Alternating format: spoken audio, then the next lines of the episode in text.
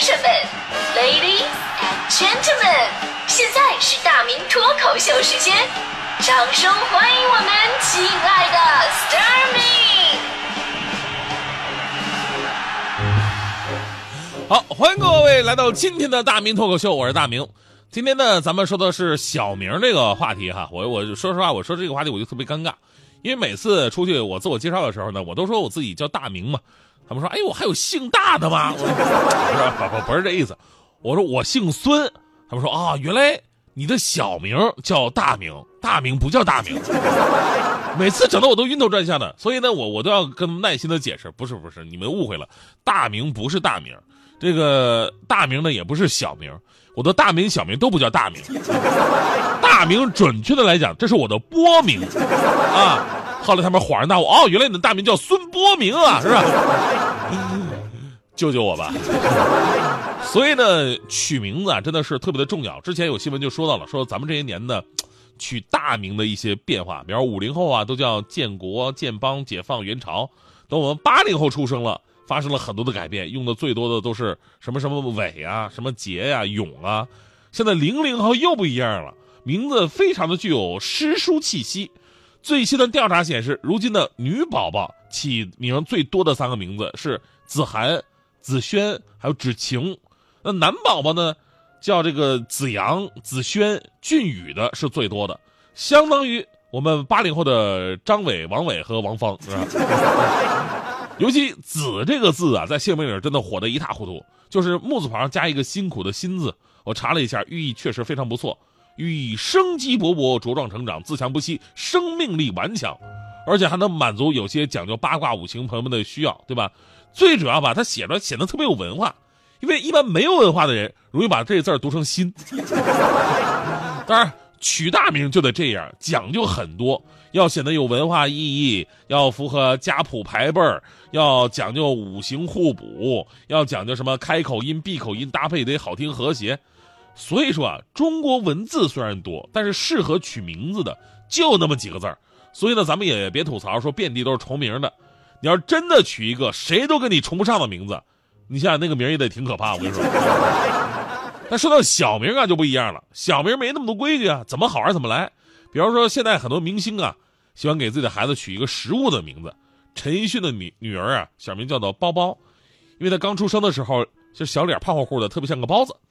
那个陈慧琳呢有两个儿子，大儿子叫虾饺，二儿子叫小笼包。朱茵的女儿叫叉烧包啊，都跟吃的过不去。前两天呢，我一朋友生生了一个小男孩啊，取个小名叫小粽叶，粽子的粽，小粽叶。我当时百思不得其解，我说这孩子怎么叫这名啊？结果他说你不知道吗？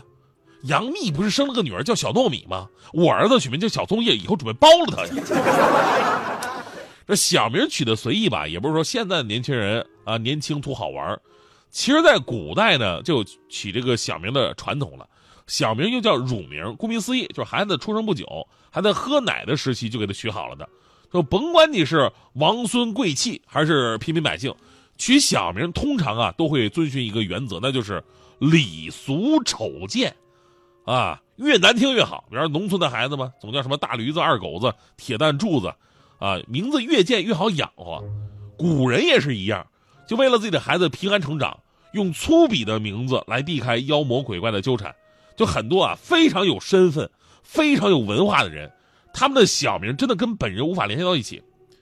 比方说，我们都知道“犬子”这个词的意思啊，“犬子”，就现在很多人对自己儿子的谦称嘛，是吧？这是我的犬子。但犬子竟然同时也是西汉文学大家司马相如的小名啊！我我估计司马相如他的爸爸呀，当时也没想好给儿子取什么小名好呢，心想反正跟别人介绍，他就说我的犬子，那干脆小名就叫犬子吧，文言文还好听一点，犬子，但翻译成白话，狗儿子，感觉这就不像是亲生的呀。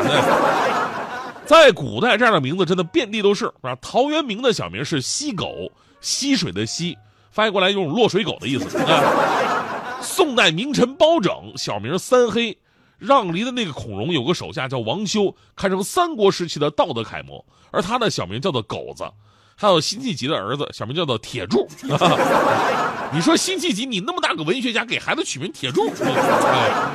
哎呀，还有一些帝王的小名啊，也特别的让人崩溃，一点王者形象都没有。比方说这个汉武帝的小名叫刘志，这个志呢，在古代的意思我们都知道哈。现在的话，他的名字对应着就叫刘珠，特别的直白，特别直白。刘珠，你说为什么一个贵族子弟要取一个牲口的名字呢？就是因为当时很多贵族子弟吧，他养尊处优，导致身体特别的差，不到成年就死了。所以呢，汉武帝的父亲汉景帝为了能让自己的孩子身体强壮，故意的给他们取一些老百姓用的低微的下贱的名字。等孩子长大了，才取回了那个我们今天更为熟悉的名字刘彻。但我个人认为啊，就是如果从孩子的身体角度给他取小名吧，叫刘珠也是不是最恰当的，对吧？基本猪没有能够寿终正寝的呀，是吧？是不是叫刘龟可能更好一点？另外一位帝王的小名也特别的随意，就是明朝的开国皇帝朱元璋。我们都知道这个朱元璋小名叫朱重八呀，很多人以为他的名字是不是跟某些日子有联系啊？八月八号重八，其实并不是。重这个字呢，是他们家论资排辈辈分排到的那个字儿。后面的数字呢，那是排行了，所以没错，他大哥真的就叫做朱重一，二哥朱重二，三哥朱重三，以此类推，他是老八，就叫朱重八。还好后来收住收住了，这样再升到第十一个，你想想吧，还不取出个日本名来呀？是吧？当然，最不负责任的还是晋成公的母亲。晋成公呢是晋文公的儿子，早在东周做人质。那公元前六零七年，晋灵公遇害，那晋成公当时回到晋国来继位了。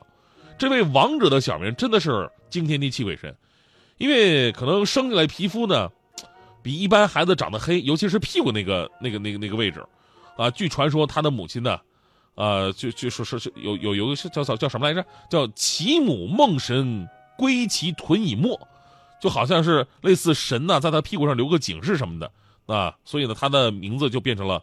黑臀，啊黑臀，这甭管啊，是不是因为臀部长得黑，他这个名字这么一叫，就很难不让人对你这个部位主动的产生一些联想。当然，到现在啊，家长们即使给孩子们取小名，也不会取那些稀奇古怪的名字了，因为大名太正式啊，甚至要听从这个家族的一些传统，所以只有在小名上才能凸显父母对于子女的那种特殊的喜爱。当然，我一直觉得我自己的小名啊。有点不太负责任，就可能是我爸我妈觉得懒，没事给我起什么太好的小名，就干脆把我名字的最后一个字儿，啊重叠上就可以了。所以，我我的小名就是明明嘛，对吧？在小学的时候，这你想这是多么庸俗而且教科书般的名字，是吧？那现在不一样了，现在我终于知道了我父母的良苦用心。其实，在这个世界上，没有比明明更好的小名了。为什么？因为这个名字既显得乖巧懂事儿，又显得专一痴情。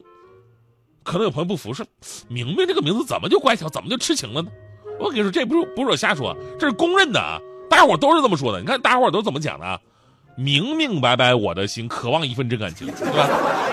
明明知道相思苦，却又无法忍住；明明可以靠颜值，偏偏靠有才华；明明很爱你，明明想靠近。明明很爱你，明明想靠近，但是你的身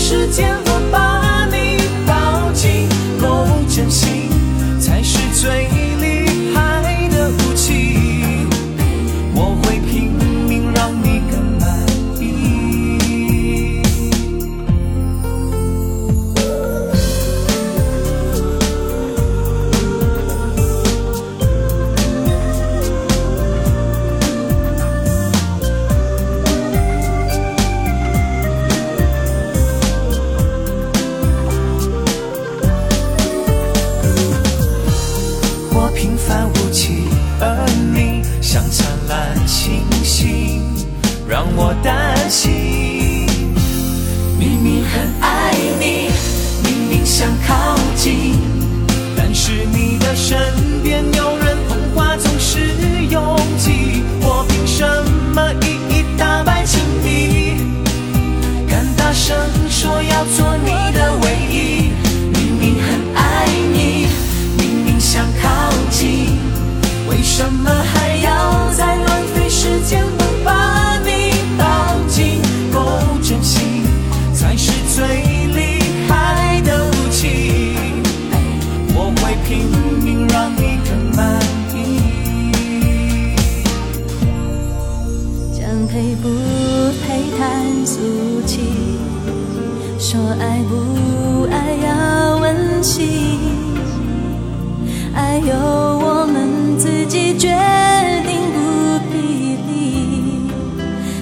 谁？